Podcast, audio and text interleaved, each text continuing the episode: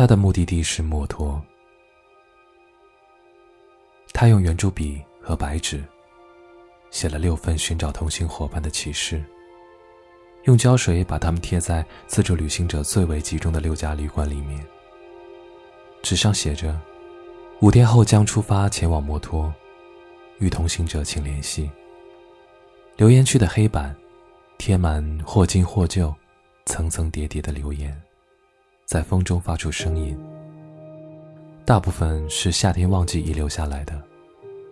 被提到更多的地区是阿里或者珠峰，就近的纳木错更是热门地点，并没有人提到墨脱。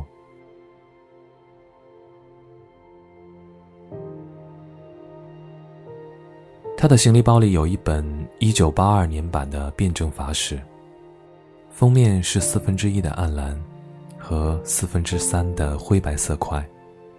用白色细线分界。纸张在经历二十多年的时间抚摸之后，干燥发黄。他独自坐着的时候，偶尔拿在手里翻动。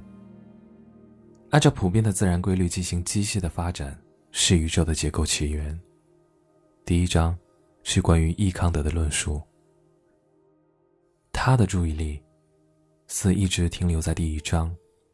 有潦草的字迹和划线，其他页面还保留着空白。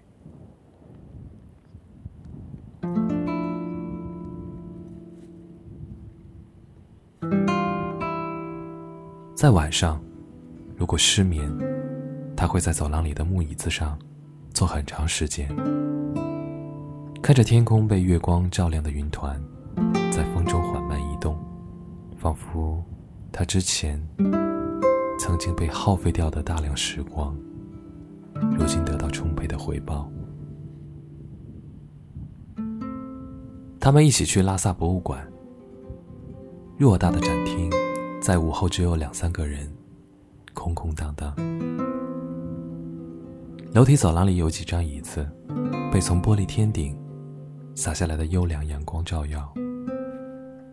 他。独自坐在那里，再次翻动手里的书。身边的房间里陈列着佛像、藏文典籍、唐卡、乐器、法器、工艺品和陶器。男子这样的静，仿佛要把周围属于古老遗物的光芒，一小束一小束的吸收到身体里面。他能感觉到，他和其他城市的出行客不同。拉萨有太多这样的人经过，通常全副精良装备，穿着名牌冲锋衣、登山鞋，戴着太阳镜，开着大越野吉普，咋咋呼呼、热热闹闹，拿着高级相机，对着司空见惯的美景拍摄，花重金浪费设备和底片，追逐热门的名胜旅行点。其中包括无聊的人工造景，只为洗出那些和风景明信片一样构图平庸的照片，用以回到城市，对朝九晚五没有假期的工作者们炫耀。他们以突破旅行指南上一个又一个的地点为目标，以此作为对自由生活审美的一种臆想。功利而乏味的旅行者。而他喜欢四海为家，且又随时随地可以停歇下来静静生活的人。他能够在人群之中分辨他们。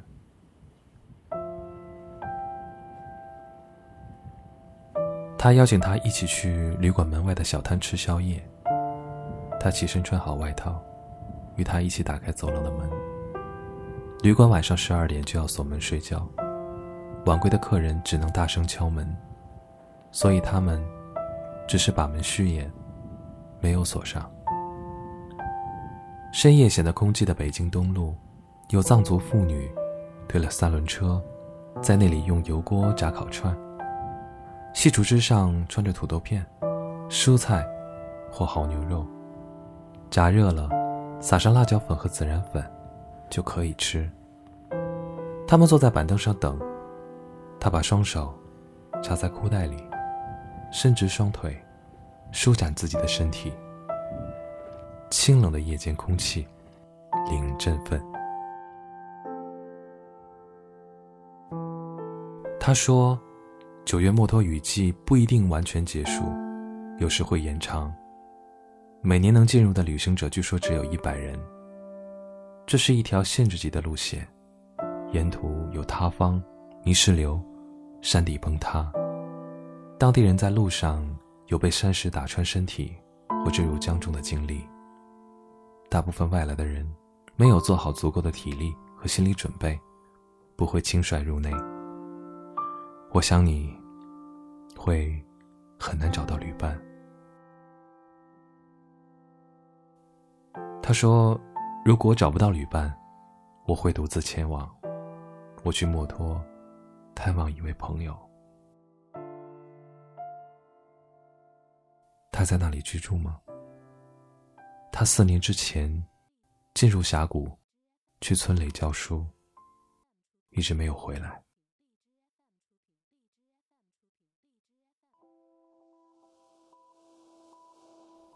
这个允诺会有些艰难。你所去的地方是全国唯一一个不通公路的小县城。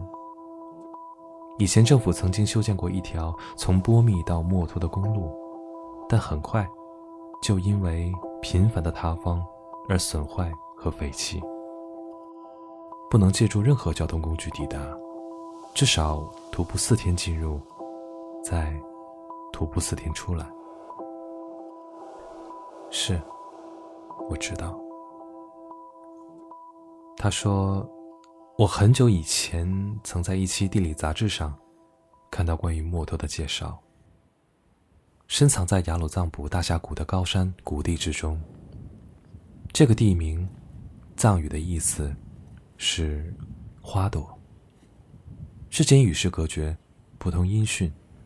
在古时候，它被称作“白马岗”，意思是隐秘的莲花圣地。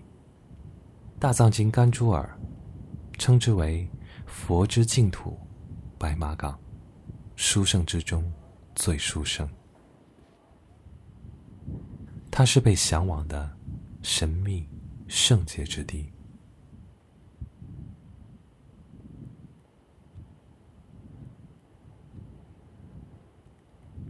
他说，他写信给我，说那里到了春天，山花烂漫，满山遍野，有上万只蝴蝶汇聚在那儿。难以用语言描绘。你一直都是这样的吗？答应别人的事一定做到。有些事，貌似答应别人，也许是答应自己。他不会介意，虽然兑现的时间已迟。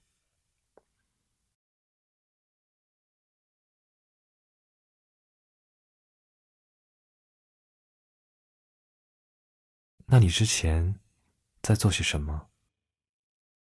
劳碌工作，平淡生活，直到失去这一切。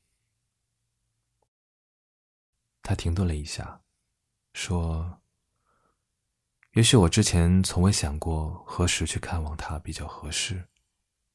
时间并不由人控制。传道书里说。”栽种有时，拔出所栽种的也有时。他扔掉手里的细竹枝，点了一根烟。他说：“我来到拉萨之前，在北京做了一个手术，身体里面长东西，医生说容易复发，需要尽快结婚生孩子。也许这样会得到改善。”但是为了疾病改变自己的生活状态，理由依旧牵强。我想看看自己能够支撑多久，直到时间给我裁决。第一次见到布达拉宫，从机场抵达的路上，坐车经过他的围墙之下，觉得他灰淡，并不气势惊人。之前在摄影照片中看到他，总觉得是庞然大物，不可逾越的神圣，所以心里有些失望。他说：“很多人与你一样，但在你看久他之后，慢慢会越来越觉得它的巍峨、壮美。这个认知的过程反复周折，所映衬和对比的处境。”大理很重要。为什么在拉萨停留那么久？也许，这是一座能够以超脱角度来观察现实虚幻特征的城市。它属于任何一个来自俗世的羞耻者。如果你曾经对生活的真实性产生疑惑，在医院的那段时间。改变了我的生活。置身在医院中的病人，所关注的只是身体感受。任何事物与人，都比不上此刻自我存在的感知来的重要。血、尿液、心电图、疼痛的位置、针头扎入的力度。药丸的副作用：呕吐、失眠、浑身瘙痒，伤口溃烂，逐渐愈合。病灶要得到清理和控制。肉体若不存在，失去意识，心智与意志也将不存在。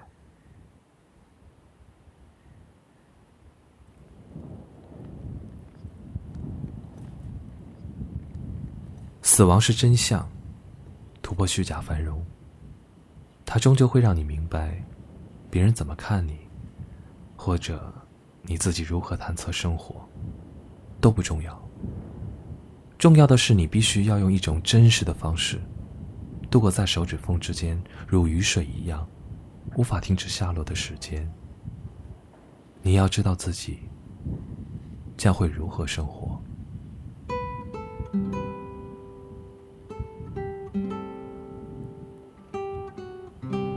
夜色寂静，白小滩的新疆男子已经开始收拾收拾炉灶和椅子，准备把好手推车，撤摊回家。马路边的空地，遗留纷杂的垃圾。走过喝醉的年轻韩国女孩，长发漆黑，发出叽叽咕咕的笑声。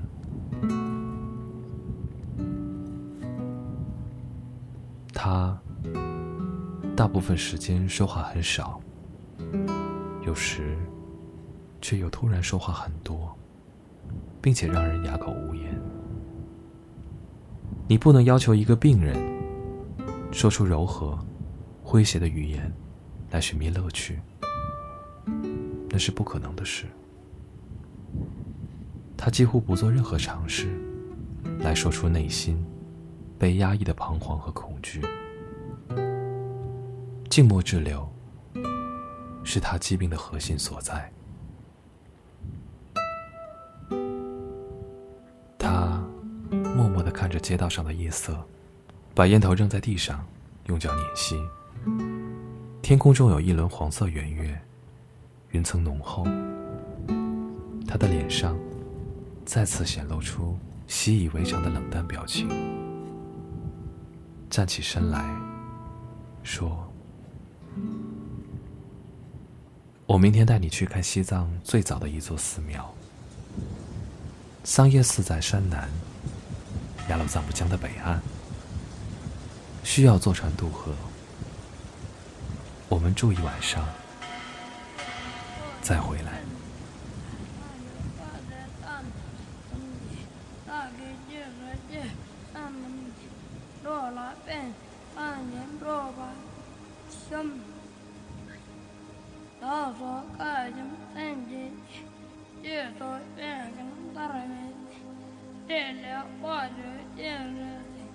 说越跟大人们这俩话就见了，不是我说话的，咱们的不进去